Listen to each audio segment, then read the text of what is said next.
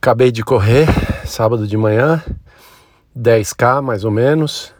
Faz parte do treino da Garmin de preparação de meia maratona e um pace bem leve de novo, é, 6 minutos por quilômetro.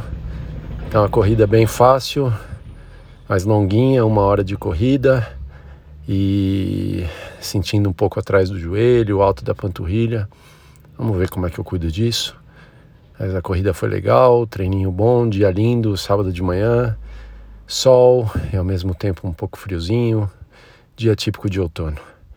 É, boa corrida, tranquilo. Agora amanhã domingo tem uma corrida menorzinha por volta de 5K também no ritmo lento.